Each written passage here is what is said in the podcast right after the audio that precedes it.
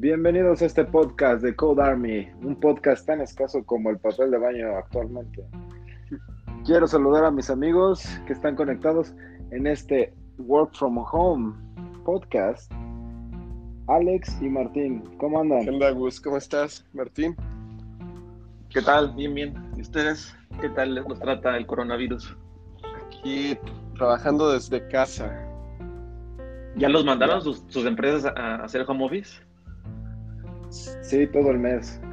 Andamos este, desde principios de mes mandaron el, el comunicado de que todos tenían que trabajar desde casa.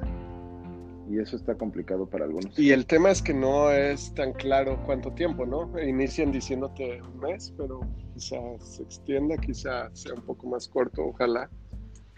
Pero como sea, Sí. es adaptarse. Sí, total. Y digamos que la ventaja que tenemos nosotros es que nuestras empresas ya están acostumbrados a, a aceptar el home office como parte del trabajo, pero me imagino que va a haber empresas ahorita como todas eh, con miedo o di- digamos a la productividad ¿no? de las personas. No sé ustedes qué opinan de esto, ¿no? O sea, de, Justo eso te iba a comentar. Yo me acuerdo, tú, Martín, eh, mucho tiempo, y, y Gus, ¿no? Eh, mucho tiempo han trabajado home office en otras empresas. Este, no sé si tengan ahí eh, algún tip para eso de, de la productividad. Y como dices, igual en nuestro campo es un poco más fácil y otros campos no son tan sencillos, pero igual vamos a tocar ese tema, ¿no? Sí, es, es muy importante tener una disciplina, principalmente de, de home office. Nosotros estamos acostumbrados, trabajamos creo que, si no más recuerdo, como ocho años Wow. de- trabajando remotamente. Entonces sí creas como que tus hábitos y como, como tu rutina diaria. Yo podría decirte que empezando, no te conectes luego, luego que te despiertes. Ese podría ser el, el primer tip que les puedo dar. Porque apenas estás viendo qué onda con la vida. Claro.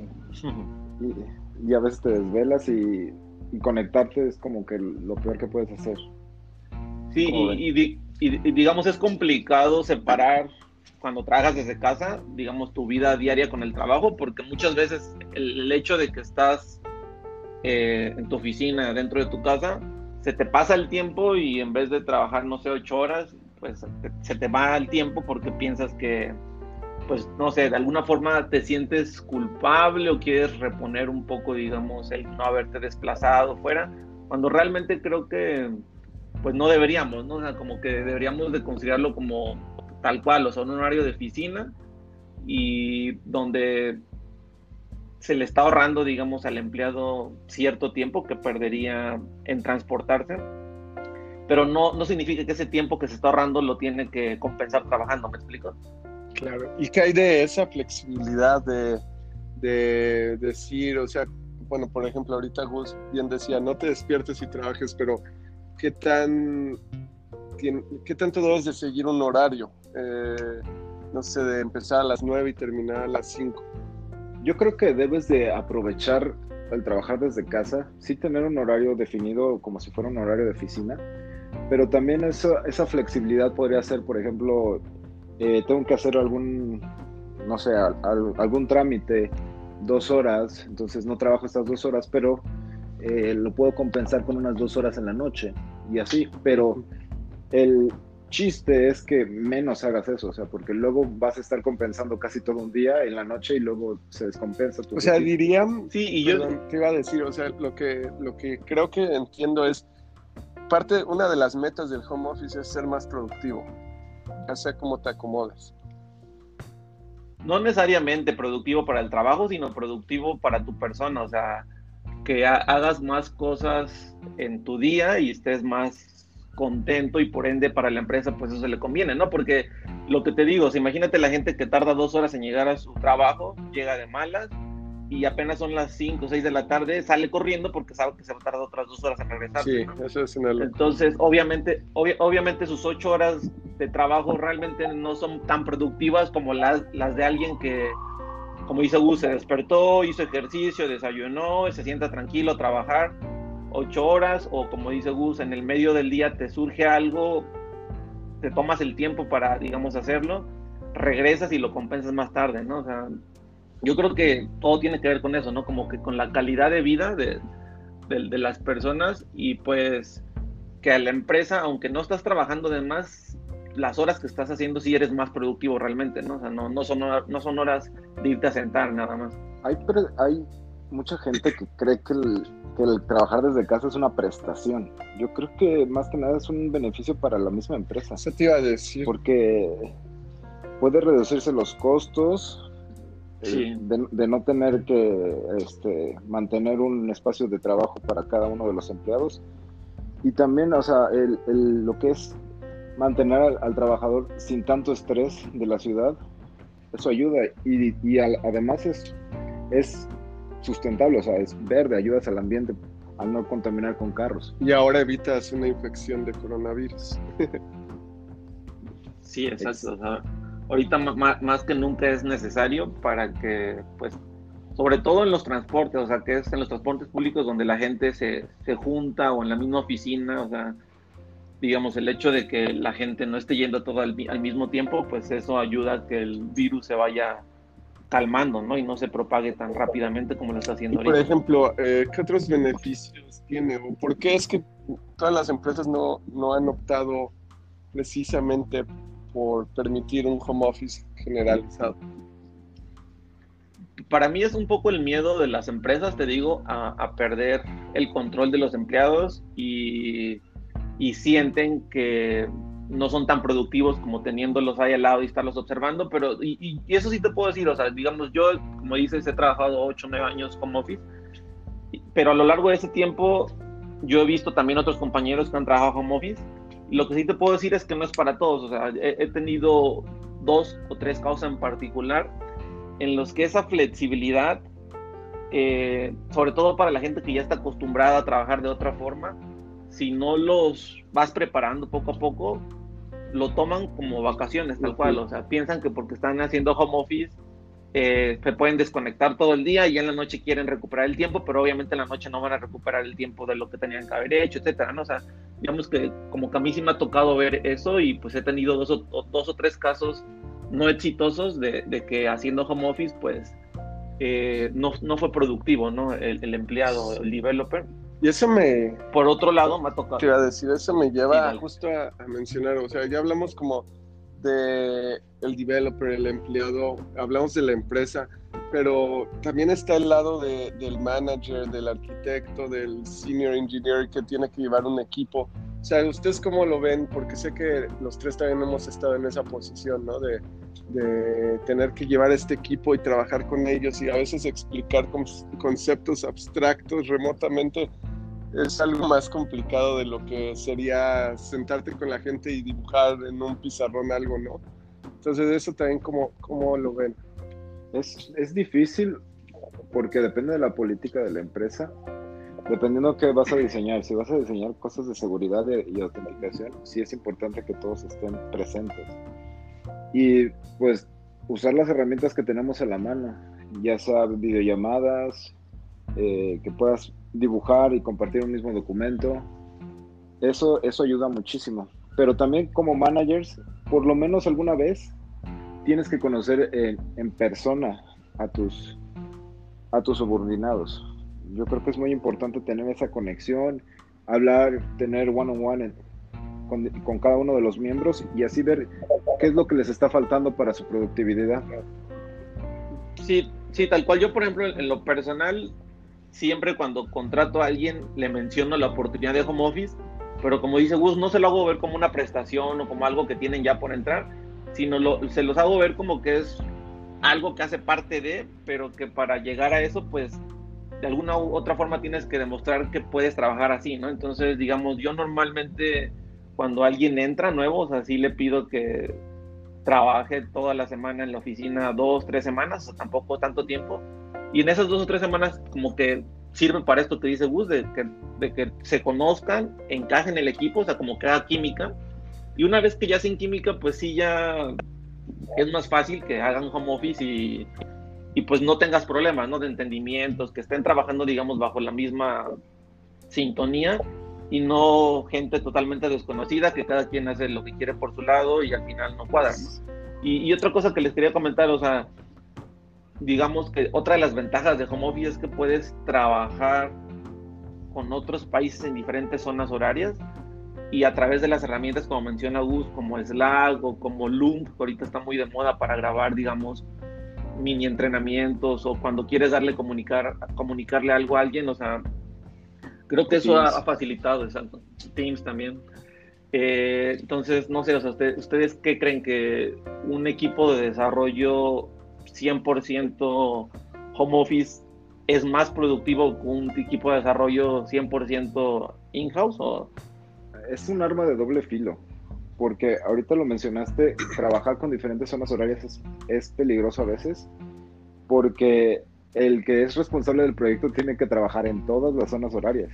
Sí. Y, y es difícil, por ejemplo, si tiene una vida, si tiene familia, trabajar, por ejemplo, si, tienen tres, tres, horas de diferencia, trabajar esas tres horas. Yo recuerdo alguna vez trabajé con un equipo en, en, India, con China, de hecho Martín sabe también, y era a veces que tenías que estar a las 2, 3 de la mañana eh, justamente siguiendo ese, ese equipo y todas las tareas, ¿no? O sea, es, es difícil. Sí, tal Sí, es, es, es complicado. Lo que sí debería de pasar es que deberían de tener por lo menos unas dos o tres horas en común, ya sea yo me voy a tu zona horaria en una sesión o tú te vienes a mi zona horaria en una sesión, para que así, para que así todos este, puedan balancear su tiempo. Oigan, y regresando a, las herramientas, porque ese es un tema interesante. El otro día platicaba con otro colega de nosotros que invirtió justo en una empresa de realidad aumentada que está haciendo como cursos y capacitaciones a través de la realidad aumentada pero justamente esas herramientas, este, yo veo Slack, Teams y todas ellas como una herramienta muy, eh, o sea, como son como herramientas de productividad muy útiles, pero no creen que deba de existir algo un poco más avanzado hoy en día, no sé, con los headsets de VR, el Oculus, el Vive, todos ellos, este, eh, ya empezar a, a, generar un cuarto virtual oficinas virtuales. la gente. Hay, un software, me gustó el otro día, lo conocí, se llama Big Room para Oculus y Vive y todos ellos, donde realmente es un cine y de hecho el modelo de negocios de, de, Big Room, aunque suena un poco eh, ridículo si te pones a pensar, porque es venden tickets para que veas una película en un cine, pero virtual, ¿no? Entonces está interesante, es como algo innovador pero justamente una herramienta que haga home office, ¿cómo lo ven? Pues son interesantes. Yo, lo más cercano que había escuchado es algo similar a lo que tú dices y tiene que ver con eventos deportivos. O sea, imagínate que te venden un asiento del Super Bowl donde está ubicado físicamente, eh, digamos, lo que tú ves, pero desde México, ¿no? Entonces... El de Oculus Venues creo que, que tiene, bueno, Facebook sacó uno similar también para la NBA eh, pero no he visto algo similar para trabajar remotamente, porque por ejemplo, yo creo que los que están en, en innovación de esta tecnología de comunicación, por ejemplo, Cisco con Webex y, Zoom inclusive, que son herramientas de telepresencia, no lo han hecho. A lo mejor es un proyecto clave que están haciendo, pero, pero sería interesante ver algo de este estilo, ¿no? Sí, la verdad no sé si lo usaría, la porque digamos, el estar cargando un dispositivo VR es, es molesto, ¿no? O sea, digamos, para todo un día. Entonces tendría que ser algo muy, digamos, ya muy, algo tipo los Google Cast, ¿recuerdan? El, fiasco de Google, o sea, algo muy como de ese estilo donde ya pudieras... Algo más ligero. Como tus lentes. de hecho yo llegué a, como de anécdota, llegué a, a pensar que, que a través de la realidad virtual podría generar una, porque sí puedes eh, crear tu propia oficina con monitores del tamaño que tú quieras, cuantos quieras, este, o sea, realmente tener todo lo que no tienes en una oficina física. Y lo hice. El problema que llegué a tener es que después tienes que escribir código y tu teclado es físico y no es virtual. Entonces eh, me quedé limitado porque no puedes ver las dos realidades, ¿no? Y, y de hecho a mí se me ocurrió este, tratar de aprender eh, con un teclado, este, no, este teclado es como una especie de, guante que te pones en la mano, eh, lo, lo, adquirí, nada no me acuerdo cómo se llama, se llama TAP, eh, no sé si lo conozcan, pero TAP es un, una especie de, de, teclado que te pones como un guante y, y se supone que puedes escribir y, y, todo.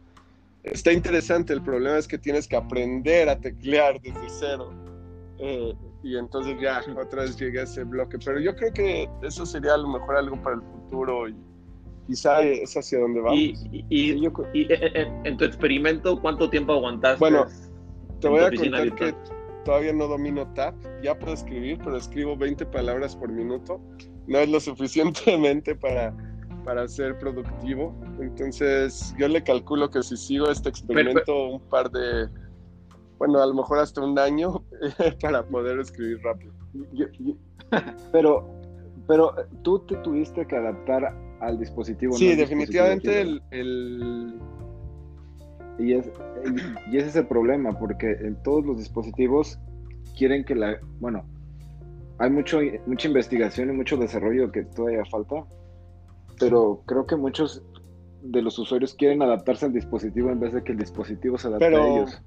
Generalmente somos nosotros los early adopters que nos anda gustando todo este tipo de cosas. Pero yo creo que sí, en algún momento, cuando esto sea más este, público general o el mismo ecosistema nos obligue, como en el caso del coronavirus, a estar encerrados, pues la gente va a tener herramientas más amplias para este tipo de cosas, ¿no? Entonces estornudas y vas con tu guante y, ya, te, ya, te, infectaste. Porque te tocaste la cara. Eso también serían como herramientas de, de testing. Sí, yo creo que los datos, o sea, analizar todos los datos de tus movimientos, de, de, de, tus preferencias para trabajar, eso va a ayudar muchísimo para crear un mejor ambiente remoto. Pero yo creo que depende del trabajo, es qué tantas herramientas necesitas. Por ejemplo, en, en medicina, como tú lo mencionaste, hay muchas aplicaciones, muchos dispositivos para hacer este, cirugías remotas. Eso es súper importante, porque así debes de tener como que el ambiente como si estuvieras dentro de, o sea, dentro del, de la sala de cirugía. Entonces, yo creo que eso debe ser de lo más avanzada actualmente, ¿no? Porque realmente es una necesidad crítica, o sea, la gente especialista obviamente no puede estarse moviendo por todo el país curando a la gente, pero lo que sí pueden es estar en su en su lugar, digamos, normal y desde ahí operar remotamente a la gente, ¿no? O sea, como para salvar vidas, etcétera, ¿no? Casos críticos. y yo creo que por eso es como de lo más ahorita avanzado.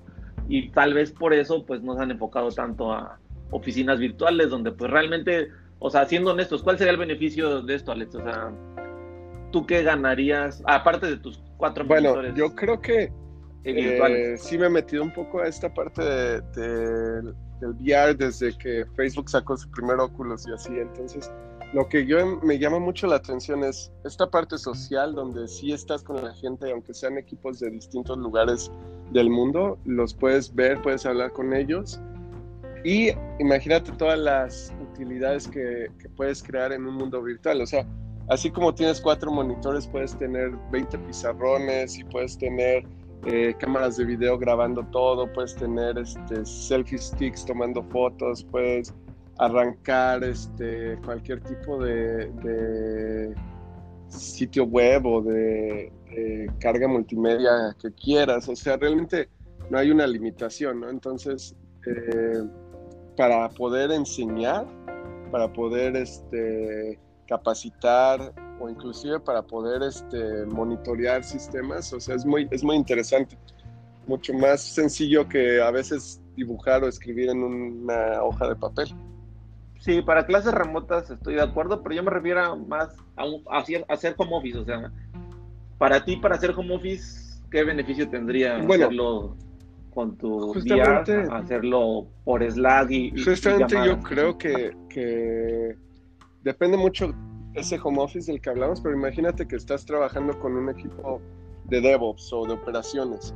Entonces, eh, si todos están viendo esa oficina virtual, aunque no estén juntos en ese momento, pero una alerta se, se pone, entonces todos llegan como al mismo cuarto virtual y en los monitores muestran dónde está la alerta y, y, como que el mismo sistema distribuye la alerta y si tienen que hablar entre ellos es muy sencillo, es muy fácil interactuar. O, o si estamos hablando de un equipo de desarrollo, también este, mandas un pull request y vas con tu team lead a que, a que lo revise y le puedes explicar de qué trata. O sea, como que toda esa interacción que se hace día a día en persona, que no lo puedes hacer por estar en home office, eh, este, te daría estas herramientas, ese mundo virtual. Sí, es, es interesante, pero eh, creo que falta mucho desarrollo. Yo sí he escuchado algunas historias de, de algún software de, de oficina que quería integrar este tipo de, de, herramientas, pero al final lo descartaron porque vieron que los espacios de trabajo eran como, como muy cuadrados todavía, como que no adoptaban estas tecnologías y además las telecomunicaciones todavía no están tan Sí. avanzadas como para soportar el ancho de banda. Sí, el ancho de banda es un tema, este, y también los dispositivos tienen un costo muy alto, pero va a ser interesante. Y si no, pues va a ser una tecnología que fracase. Perdón, an- antes de que cambiemos de tema, digamos, ya hablamos de todos los beneficios de home office, ¿por qué no hablamos un poco de, de los contras, no? Desventajas, que, que, que la gente a lo mejor, yo al menos, cada vez que la gente me preguntaba dónde trabajas y decía home office, todos, los, todos lo veían como el trabajo de ensueño, etcétera, ¿no? Cuando yo por dentro decía, pues sí, está bien, pero no es como, o sea, como que hay ciertas cosas que te privas por hacer eso, ¿no? Y digamos, por listarles algunos en casos particulares, son que pues tienes, tienes distracciones, ¿no? O sea, quieras o no, por más organizado y que seas, o sea, siempre el hecho de que estés en tu casa hace que pueda pasar cualquier cosa que te distraiga, ¿no? O sea, que te llegó la basura, que llegó el jardinero, etcétera, ¿no? O sea, cosas tan sencillas, pero que quieras o no te, te, distraen de, tu tiempo laboral y otra vez no sabes en qué momento separar, digamos, el trabajo de la vida personal o el tiempo en familia, ¿no? O sea, como que en algún punto los mezclas, o sea, ya estás comiendo mientras estás trabajando, porque en la mañana te fuiste a tal cosa, o sea.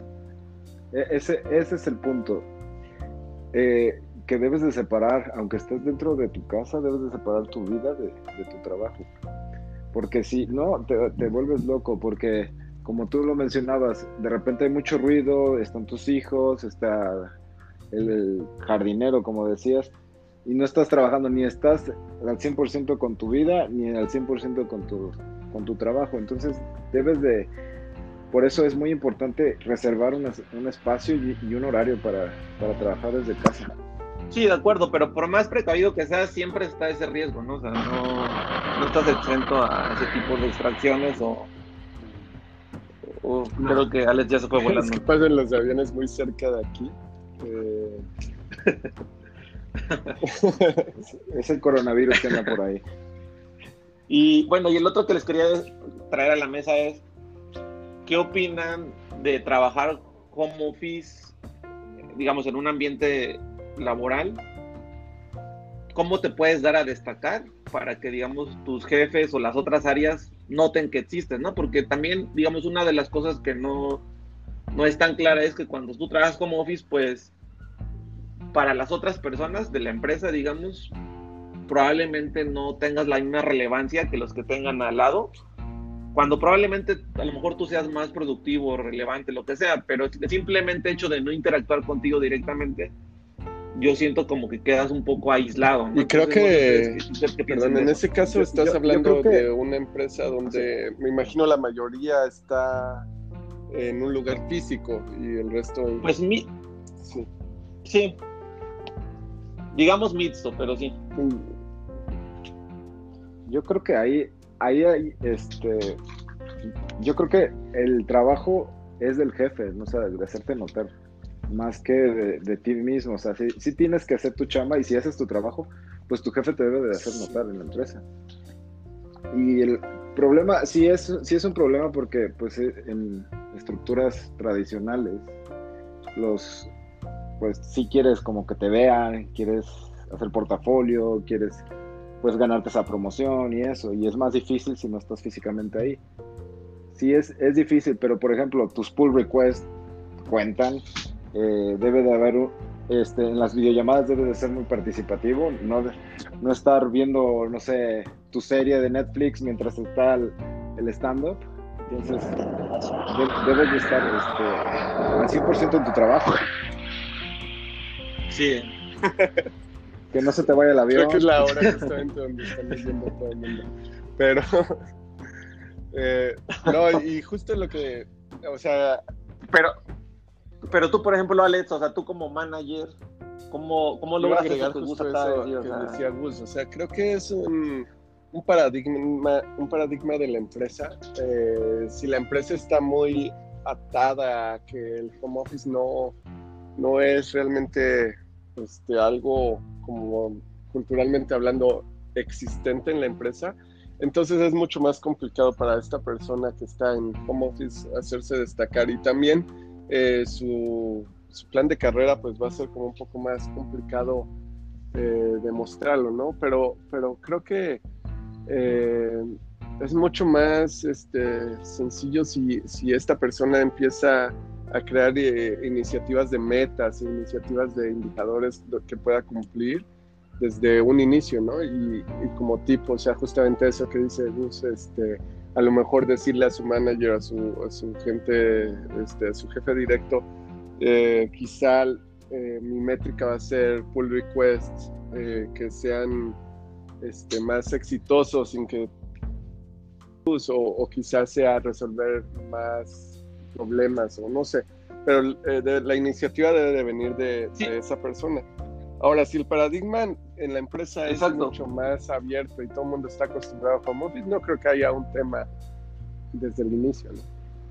Sí, justo eso iba a decir, o sea, depende mucho de esta persona darse a notar, como bien dicen ustedes, y se tiene que tener esa iniciativa de hablar con el manager y hacerle saber el interés de seguir creciendo, de, de proponer cosas, y el hecho de estar home office pues no es una limitante para seguir creciendo, ¿no? O sea, como que yo creo que sería un poco, aunque sí es más difícil, pero pues si se habla, se platica, se tiene claro con el manager sobre todo, o sea, yo creo que no es imposible, ¿no? Y, eso me lleva a otro punto, o sea, ¿qué opinan ustedes de, de los celos entre, entre un equipo? O sea, imagínense que tienen un equipo de 10 personas, eh, 8 hacen, 8 trabajan dentro de la oficina presencialmente y 2 hacen home office, o sea, ¿cómo toman los otros 8? Es que no es un premio, o sea, home office no debería ser un premio, debería ser, o sea, algo normal, una Pero sí se ve muy yo, sé, Eso sí. Eh. Exacto, o sea, yo, yo, yo, yo, por eso lo, traigo a la mesa. Yo sé que no y no, concuerdo con esa manera de pensar, pero lo, lo, he vivido y lo he visto, entonces, digamos, ¿qué opinan ustedes de eso? O sea, ¿cómo, cómo, cómo manejar eso, ¿no? Dentro de la oficina, o sea, ¿por qué ellos sí, por qué yo no? y diciendo más específicos, o sea, a lo mejor, digamos, entre developers están un poquito más acostumbrados, pero ¿cómo toma el área de, no sé, de finanzas, que ellos no pueden hacer home office y que el área de desarrollo sí puede? Por poner un ejemplo muy puntual. Bueno, el área de finanzas no puede por alguna cosa en específica o también podría. No, no. Pues, o sea, digamos, no están acostumbrados a hacerlo y ven mal o con recelo que... Sí, ya, ya vemos ambientes de trabajo medio hostiles, pero este, en primera, el, por la naturaleza del trabajo deberían de entender que hay cosas que se pueden hacer remotamente y hay cosas que no se pueden hacer remotamente. Y yo creo que eso es entre los encargados de las áreas, decir, oye, mi equipo tiene celos de que tu equipo está trabajando remotamente le dice, ah, sí, pero mi, equipo ha entregado estos, estos features en tiempo y forma. O sea, no tengo ningún problema, la productividad está por las nubes y, no veo ningún problema de que trabajen remotamente. Eso, eso debería ser como que un indicativo de que hay ahí algún problema más que nada de, de pues ¿cómo se llama? De, integración de equipos entre, entre, áreas. Ajá, es un tema más como les digo, o sea, como de, de la industria, cómo va transformando y cómo va, eh, digamos, en, los puestos tradicionales, cómo no sea, la tecnología no ha ayudado mucho, como dices tú, o sea, a que se pueda trabajar remotamente en ciertas áreas. O sea, por ejemplo, digamos, algo completamente opuesto, o sea, unos abogados, ¿cómo podrían trabajar remotamente? No sé, o sea. Pueden hacer este, consultoría. como la telemedicina que existe hoy en día. ¿no? Sí, no, yo creo que lo que dice Gus es cierto. En una jerarquía organizacional ya muy grande, donde realmente hay muchas áreas y en esas áreas este, hay muchos tipos de roles y desempeños diferentes, lo que siempre se debe de mirar es al final de cuentas la productividad y cómo mides esa productividad de cada una de las áreas. Y creo que al final de cuentas el dueño de la empresa no, no es que esté... Eh, culturalmente casado, por así decirlo, con, que la gente trabaje físicamente. Obviamente, si se requiere que alguien trabaje como en construcción, por ejemplo, físicamente, pues este es el rol que, se tiene que desempeñar. Pero, pero si siempre se basa todo en, números y en productividad y en siempre llegar a esos indicadores, pues al final de cuentas, así es como yo creo que vences ese eh, sé lo que mencionas, ¿no? O, como decía Gus, a lo mejor ese mal ambiente de trabajo. Eh, simplemente demostrando indicadores y diciendo, bueno, es que tu área no puede trabajar en home office porque no está logrando esas métricas. Y mi área sí, por ejemplo. De acuerdo. Y aparte, yo creo que los de finanzas, yo creo que estarían más peleados en que tú metieras costo de equipo para trabajar desde casa. Tendrían que, que en la oficina. Exacto, tendrían que estar más contentos porque se están ahorrando un puesto de trabajo, ¿no? Sí, pero, pero eso también tendrían que analizar este si se puede comprar equipo a nombre de la empresa para trabajar desde casa. Sí, o sea, tú dices armarle las oficinas en sus casas, ¿no? Entonces, realmente lo que se estaría ahorrando sería la renta nada más del espacio, pero ajá, como dices tú, realmente la oficina como tal, o sea, diga, entiéndase por escritorio, teclado, mouse, no sé, realmente técnicamente debería de salir. Otro tema es el ancho de banda. Ese sí es un grave problema cuando no se considera, ¿no?